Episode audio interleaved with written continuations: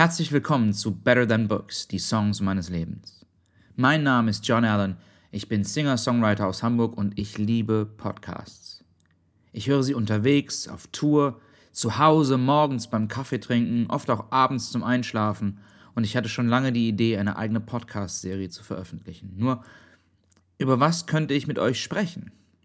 Ganz klar, über Musik, aber nicht über irgendwelche Musik, sondern ich möchte euch von den Songs erzählen, die mein Leben bereichern, die mein Leben geprägt haben und mich tagtäglich begleiten. Ich möchte euch berichten davon, warum mir Songs so viel bedeuten, was sie für mich besonders macht und welche Geschichte ich mit ihnen verbinde. Habt ihr Lust? Sehr gut. Dann stürzen wir uns gleich rein in Folge 1 von Better Than Books, die Songs meines Lebens.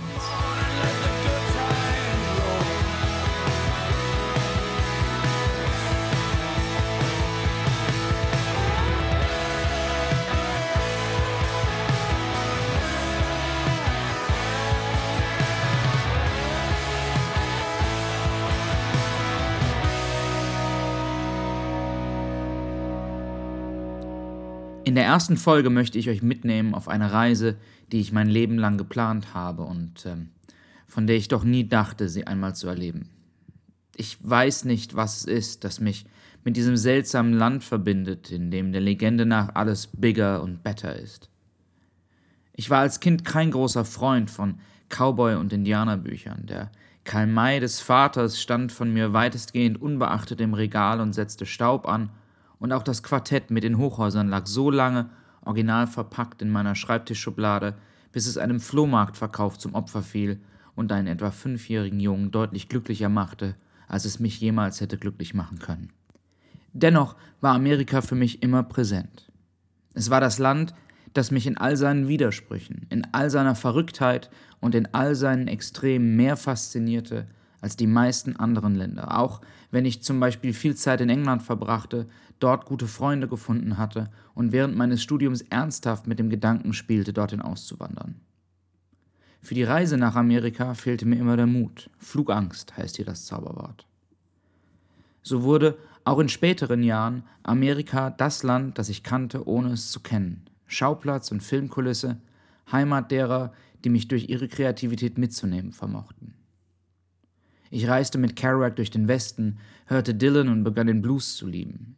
Ich durchstreifte mit Frank Sinatra und Billy Joel die Häuserschluchten von New York City und tauchte mit Tom Waits ein in verrauchte Bars in Downtown Manhattan, in denen zwielichtige Barkeeper neben Alkohol auch illegale Wettgeschäfte anbieten und die passende Prostituierte zu deinem Geschmack vermitteln, die deiner traurigen Existenz zumindest kurzfristig einen Schimmer Hoffnung verleiht. Und dann war da Bruce Springsteen. Geboren und aufgewachsen in Freehold, New Jersey, einer Gegend voller italienischer Einwanderer, die so gar nicht in den Glamour des benachbarten New Yorks passen wollte. Rau, arm, irgendwie abweisend. Wann und wie ich zum ersten Mal vom Boss hörte, kann ich gar nicht mehr genau sagen. Es muss um 2000 herum gewesen sein. Was ich aber mit Sicherheit sagen kann, ist, dass mich die Charaktere seiner Songs bis heute nicht mehr loslassen. Die Wahrsagerin Madame Marie, die von korrupten Polizisten geplagt vorbeiirrenden Kunden Lügen von einer besseren Welt erzählt. Sandy, mit der ich zusammen die Lichter des Asbury Park Boardwalks entlang schlendere. Mary, deren weißes Kleid vom Winde verweht den abgewiesenen Freiern Geister in die Augen zeichnet. Diese Städte voller Verlierer und ich, ich in meiner kleinen Wohnung, erst kürzlich von zu Hause ausgezogen und noch reichlich grün hinter den Ohren. Ich, so wollte mir diese Musik sagen, ich kann ein Gewinner sein, aber ich gerate ins Schwärmen, Verzeihung. Im letzten Sommer also trat ich die Reise an, die ich mein Leben lang geplant und doch irgendwie immer für unmöglich gehalten hatte. Amerika. Ostküste. Dreieinhalb Wochen. Roadtrip. Flug von Hamburg nach New York, weiter nach Philadelphia, weiter nach New Jersey, Home of the Boss. Meine Frau wollte unbedingt nach Atlantic City.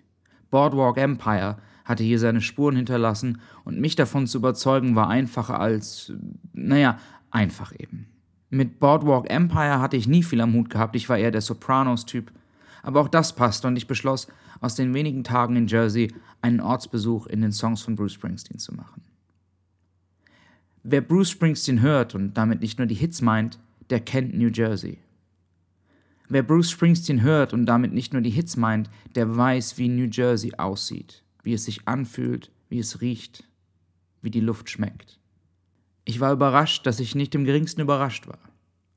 Wir fuhren nach My Hometown, das eigentlich Freehold heißt, suchten das Geburtshaus von Bruce Springsteen in einer heruntergerockten Gegend, spazierten den Asbury Park Boardwalk entlang, huldigten an der Ecke 10th Avenue E Street einer übergroßen Telecaster und tranken ein Bier im legendären Stone Pony.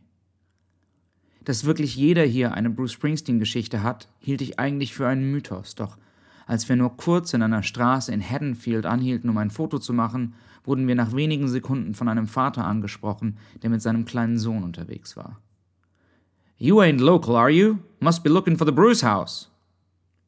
Wir nickten und er kramte sofort sein Handy hervor. Yeah, sometimes people come, you know. The boss, he used to live and record here. There's this famous photo. Look, and this is my son. I put him right there where Bruce is in the photo. Come on, guys, I'll, I'll show you the house.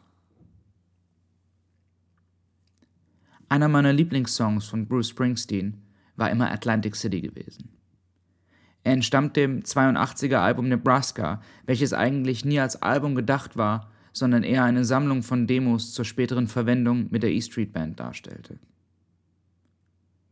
Da Springsteen aber mit der Bandversion vieler Songs nicht zufrieden gewesen war, konnte er von seinem Produzenten John Landau überzeugt werden, die Basic Tracks einfach zu veröffentlichen. Welcher Segen so ein Produzent doch sein kann.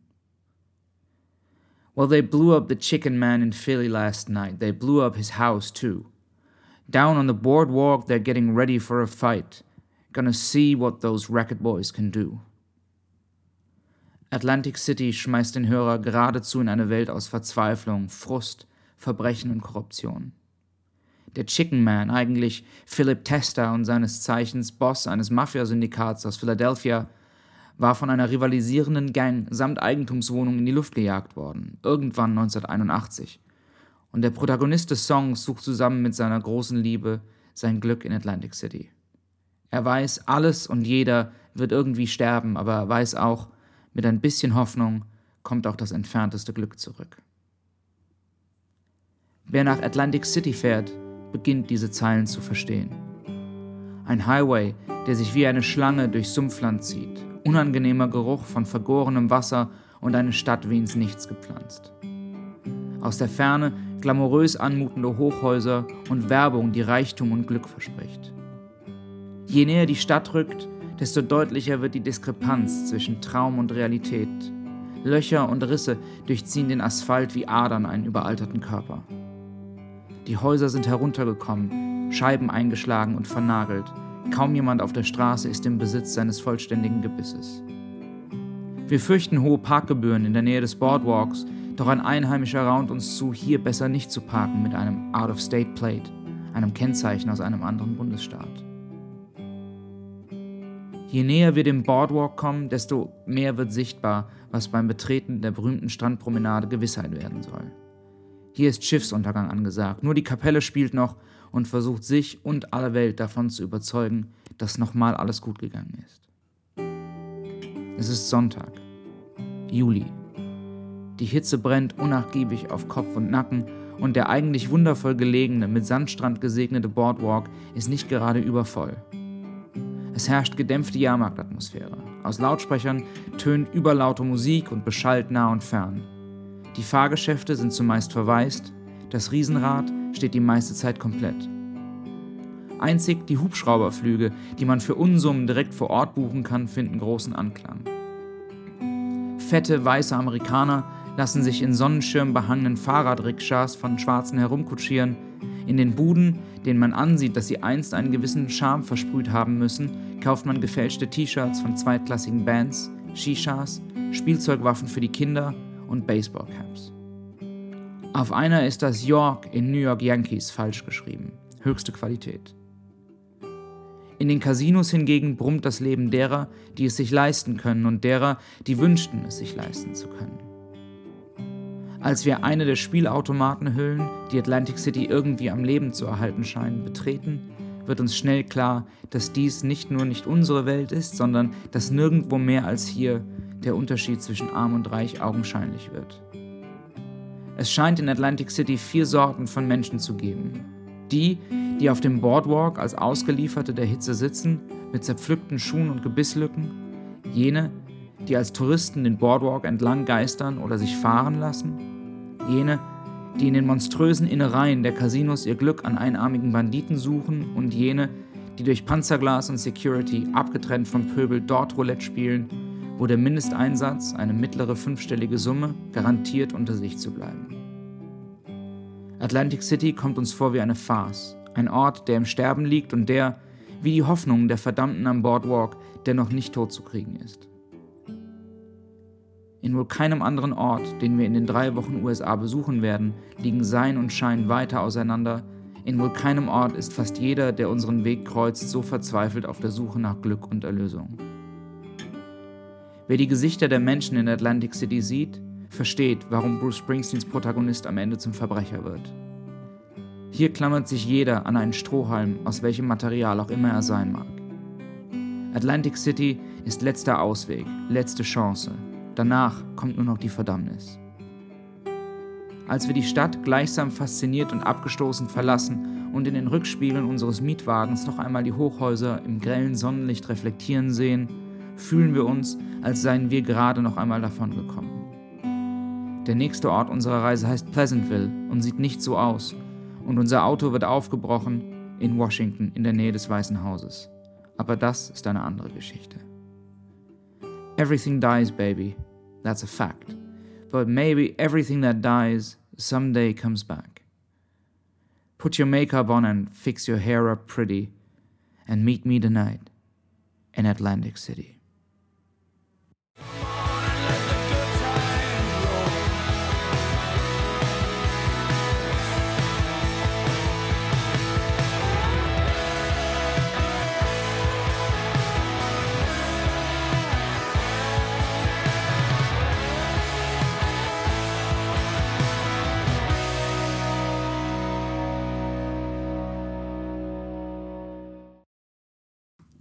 Wenn euch diese erste Folge von Better Than Books, die Songs meines Lebens, gefallen hat, dann würde ich mich freuen, wenn ihr in dem kleinen Feld einfach auf Subscribe klickt, denn dann bekommt ihr jeden Monat eine Folge gratis frei Haus in eure Podcast-App.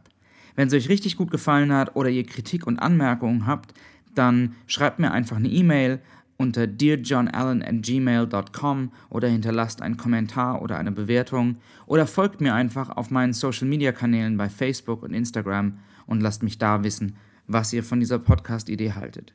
Wenn ihr es richtig, richtig gut fandet und ein bisschen mehr wollt als nur den Podcast, dann sei euch mein Patreon-Account ans Herz gelegt.